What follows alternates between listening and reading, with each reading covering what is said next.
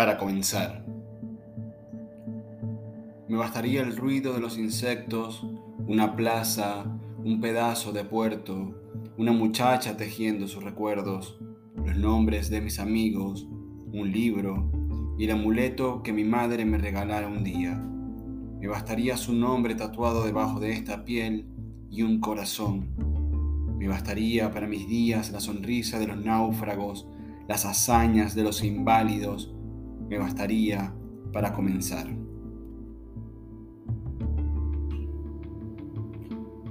Este poema es del poeta Ramón Elías Pérez, de una antología, Antología Perversa, del 2007. Empiezo con este poema porque el disparador del, del capítulo de hoy me lo dio una reflexión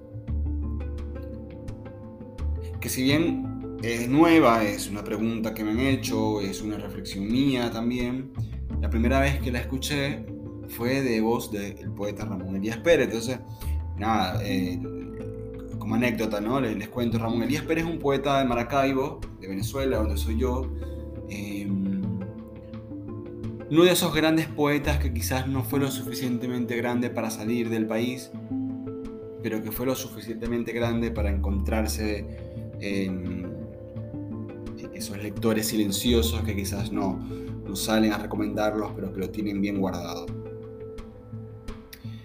Estaba yo em, estudiando música en la Universidad Católica Cecilia Costa, allá por el año 2010, 2009, 2010, y estaba recién, recién no tenía ya rato en el taller de, poesía de la profesora Ana María Barrios, el taller de poesía permanente. Y obviamente que estaba muy, muy entusiasmado con la lectura de, poetas nuevos, de poetas, eh, autores eh, nacionales, ¿no? Porque si bien la profesora Ana María Barrios, de la Argentina, nos enseñó a amar la literatura venezolana. Y bueno, en ese entusiasmo que yo tenía, eh, ahí empezó mi, vicio a, comprar libros, a comprar muchos libros. Iba a la librería Aeropuerto, si no me equivoco, era la que estaba en la Gomol, y siempre en la sección de, de poesía y, sección de literatura nacional habían libros que, que, si bien eran libros nuevos, tenían el suficientemente tiempo guardado como para parecer libros añejos, ¿no? como un vino que se añeja. Recuerdo que esa tarde compré un libro de, un narrador de Caracas, ahora no recuerdo bien su nombre, una novela muy interesante que planteaba la idea de, de una historia de, de, una persona que está recluida en un psiquiátrico y la voz del narrador era la de la conciencia, que lo increpaba y constantemente lo estaba molestando. En fin, yo compré el libro y salgo de la librería, me siento en una de las bancas que está dentro del, mall, em, pues para empezar a hojearlo. Y justo estoy sentado al lado de un señor que curioso me ve leyendo y me pregunta qué estoy leyendo. Y a partir de mi respuesta empezamos a hablar sobre literatura venezolana, empezamos a hablar de, poesía, le conté en lo que yo estaba. Me dijo mucho gusto, yo soy Ramón Elías. Y me dijo que era poeta. Pero lo curioso es que, bueno, dentro de la conversación, cuando le dije mi apellido, me preguntó si mi mamá era Beatriz Urrutia, le dije que sí, y resultó que eran compañeros de, que habían estudiado juntos locución. Así que había algún vínculo cercano. Ramón me dijo que, que era poeta, me contó que tenía un libro Lucerna. Bueno, me contó que tenía varios libros, Em, entre eso estaba Lucerna, que entiendo es uno de sus más famosos. Nos quitamos el número de teléfono porque mm, quedamos en que me iba a presentar eh, a un editor y, también, bueno, me iba a pasar eh, alguno de sus antologías, alguno de sus libros. Así que, bueno, nos intercambiamos los números. A los días, en el taller de literatura, le cuento la anécdota a la profesora Ana María y, y su rostro se transformó se iluminó de una manera que yo nunca había visto, quizás había visto y no había notado, cuando le dije el nombre, Ramón Elías Pérez. Y me dijo, algo así como, Gabriel, no sabes lo, el poeta increíble que es Ramón Elías. empezó a hablarme de él, me habló de un, de un poemario que se llamaba Lucerna, que fue el poemario por el cual ella lo conoció. Así que realmente había una admiración de parte de la profesora y, una cosa llevó a la otra y terminamos eh, concretando con Ramón eh, una, conferencia en la Universidad de Cecilia Costa. Eh, así que bueno, Ramón Elías Pérez fue al, a la universidad, obviamente en el auditorio, había, estábamos algunos del taller, había obviamente profesores, alumnos de, otras carreras incluso, que, bueno, les daba curiosidad la idea de, un poeta que, iba a contar su obra, ¿no? hablar sobre su obra. Así que bueno, Ramón Elías fue, eh, obviamente tuvimos una charla previa donde nos, presentamos, le presenté a la profesora Ana María, la profesora estaba muy contenta, le he dicho, le firmó unos libros. Y, empezó la conferencia, obviamente el poeta habló primero de sus libros, habló, de, lo que estaba haciendo, de, sus nuevos proyectos y, lo estaba apuntando, ¿no? Eh, para mí fue obviamente sorpresa, no lo conocía, todo lo que estaba haciendo, todos los libros que tenía, las antologías donde estaba participando, e, eventos grandes. Em, y bueno, nada, se hablaron de las cosas normales que salen en una conferencia. Después empezó la ronda de, preguntas. Algunas preguntas clásicas, ¿no? ¿Cuál es el libro favorito? ¿Algún autor que recomendara? Si podía recitar algún poema, recitó varios poemas. Y alguien hizo una pregunta que es el disparador de, de este episodio. Le preguntaron, ¿en qué momento usted se consideró poeta? ¿En qué momento nosotros nos consideramos poetas? Para el poeta Ramón Elías Pérez, su consideración como poeta fue dada después del primer poemario o el primer libro publicado. En mi experiencia, no fue sino hasta el segundo libro cuando yo empecé a considerarme poeta. Y esto tiene sentido hasta cierto punto y hasta cierto momento de la historia, pensando en que em, la producción del poeta es el libro, ¿no? Es el poema y el libro de poesía. Sin embargo, eso está cambiando ahora un montón, partiendo del hecho de que el libro poco a poco deja de ser realmente la materia prima o, el resultado final del poeta. A lo sumo, el libro hoy es una pieza de colección del poeta. Pero el poeta hoy produce en, redes sociales, videos, en escenarios. Y el libro es un, objeto de colección. O al menos se está encaminando a eso. Entonces yo digo, bueno, el poeta moderno, ¿qué, qué, onda? ¿Es, ¿Es, poeta eh, cuando publica o, si no publica nunca pasa a ser poeta? Y, yo llevo esta reflexión un poco, un poco más abierta, ¿no? Digo, ¿en qué momento un músico se considera músico? A ver, yo cuando estudiaba música no me consideraba músico, aún hoy no me considero músico. Eh, sin embargo, la mayoría de mis compañeros de la escuela de música se consideraban músicos y eran grandes músicos, todos son grandes músicos, la mayoría, eh, y, siempre se sintieron un músico. Cuando a un músico le preguntas, ¿a qué te dedicas? Se dedica a la música. Puede estar pasándola mal o puede estar pasándola bien económicamente, pero se dedica a la música. Y un actor que está a hacer pequeñas obras de teatro también se considera un actor y un comediante, aunque haga un stand-up comedy cada 15 días, se considera un comediante. Pero los poetas no nos consideramos poetas. Nos cuesta considerarnos poetas. Yo creo que tiene que ver con que la poesía siempre, de la mano de la academia, de la mano de los poetas académicos y de la mano de los lectores académicos, siempre estuvo un pedestal, un pedestal que siempre estuvo más allá de toda literatura, de todo arte. La poesía estuvo más allá incluso del arte mayor. Esta razón es la que siempre mantuvo la poesía difícil de leer y por supuesto difícil de escribir. Pero no en esencia, ni siquiera como algo técnico, aunque tenga obviamente su, su, complejidad, una real complejidad de lectura y, la, escritura de poesía.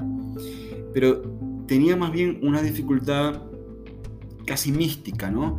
Es como esta idea del Olimpo de, de los escritores. Era como no podías acceder al Olimpo de la poesía siendo un cualquier lector, así como no podías ser parte del Olimpo de los escritores de poesía siendo un escritor mediocre. O al menos esa era la sensación.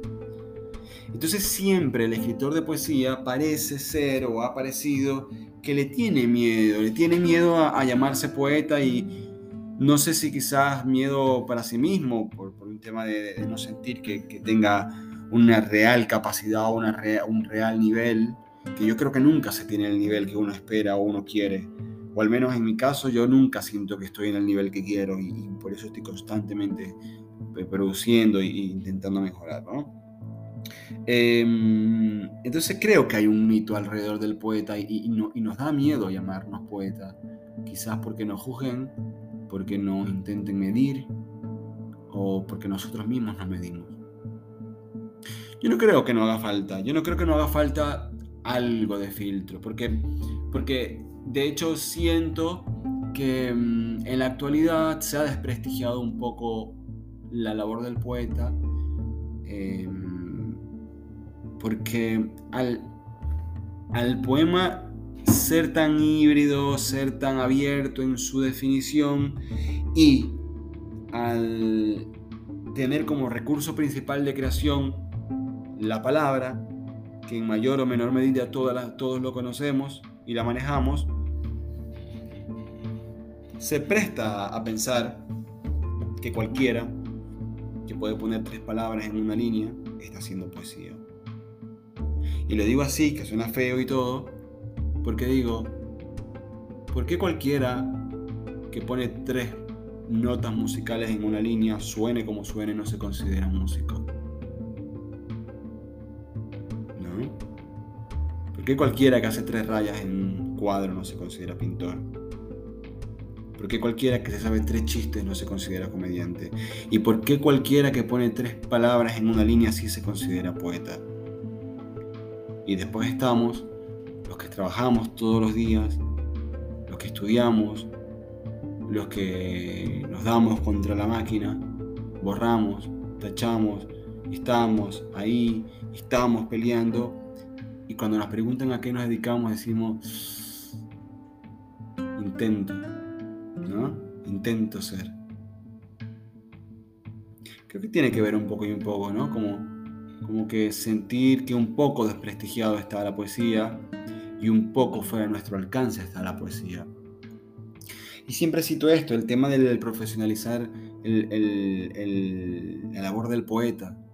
Entender que se es poeta si se está trabajando en la poesía. Pero también entender que no todo el que escribe es poeta.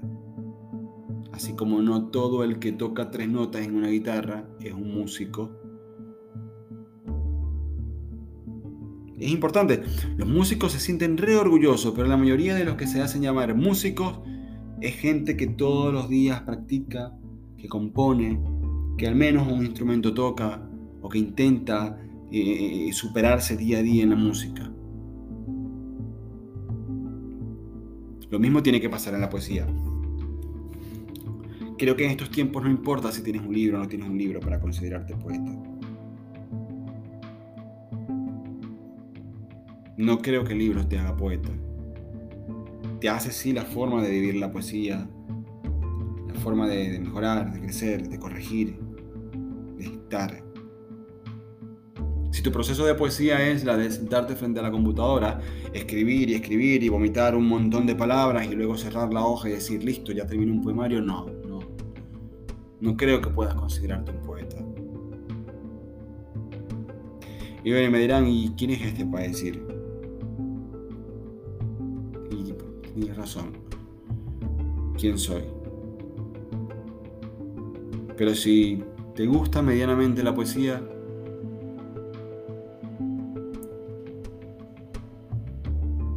piensa en los cabezazos que se dieron los que se consagraron, los cabezazos que se dieron estos poetas que leíste alguna vez, que te hicieron mover todo por dentro, los cabezazos que se daban contra la hoja para lograr lo que hicieron, para que fueran considerados dentro de, este mundo de la poesía en donde parece que nadie hace poesía, pero todos la hacen, verdaderos poetas. No desprestigiemos la poesía, démosle lugar a la poesía, a los poetas. Y a los poetas que están haciendo poesía y no se consideran poetas, llámense poetas, con orgullo. Tan orgulloso decir que son poetas como tanto trabajo tienen sobre la poesía. Los tiempos están cambiando. Em, de hecho, como consejo, eh, bueno, eh, estoy por publicar un nuevo libro con, la editorial Niña Pez, ya, ya estamos en trámites, y, la realidad es que desde el antepenúltimo libro empecé a hacer libros como mero eh, ejercicio de, coleccionista, de tener, de tener libros en mi biblioteca con, mi nombre y algún, que uno u otro amigo tenga mis libros como, como, como, no sé, como recuerdo, como reliquia para el futuro, qué sé yo. Pero la realidad es que hace tiempo dejé de hacer libros como producto de mi talento, entre comillas. De hecho, creo que al revés. Actualmente siento que a mis libros llegan los que ya me han leído por otro lado. Creo que puedo contar con las manos la gente que llegó desde mi libro hacia mis redes. Y no tengo dedos para contar cuánta gente compró mis libros o leyó mis libros después de haberme conocido en las redes. Y eso te habla un poco del futuro o el futuro inmediato de la editorial. Entonces, si estás escribiendo, si estás haciendo poesía, no te desesperes por publicar. Desespérate por pulir el trabajo, por ser cada día mejor, por tener mejores textos cada día, por conectarte con lo que estás haciendo y publicar en, redes sociales, en un blog, en cualquier lugar digital y gratuito que te permita publicar y hacerte tu nicho. Y el libro va a llegar solo. Eso es mejor a publicar un libro que después en unos años te vas a arrepentir. Cuando te des cuenta cuán poco querías a la poesía y cuán desesperado estabas por publicar.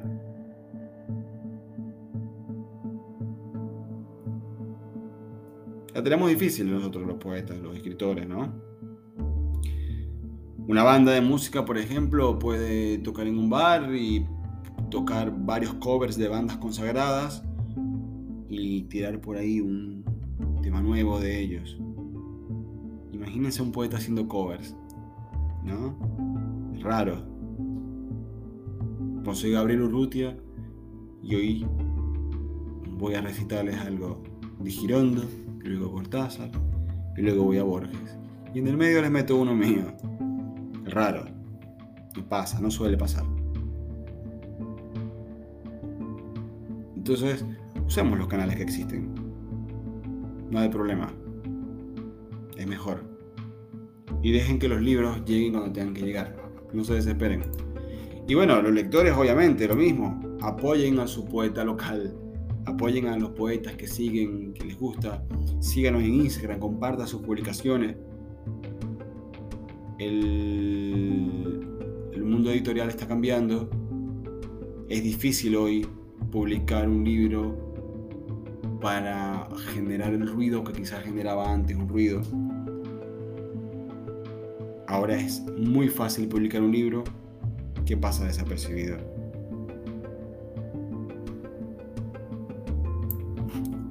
Leo otro poema de Ramón.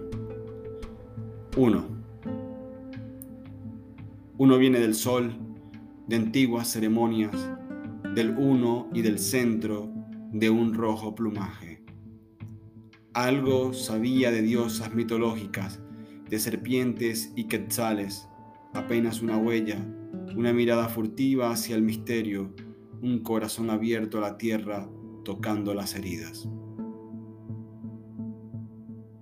Yo soy Gabriel Urrutia, esto es Maldita Poesía. Espero que les guste el tema. Si les gusta el, podcast, y si les gustó este episodio, les pido que me sigan por Instagram, arroba gabucho, que compartan el episodio, que me comenten en, en las publicaciones de Instagram. Y si tienen algún tema que les gustaría que toque, ya sea a nivel de escritura, a nivel de lectura de poesía, de algún poeta, eh, escríbanme directamente por DM y, y lo agregamos a la lista para los nuevos episodios. Muchas gracias por escuchar. Nos escuchamos en la próxima.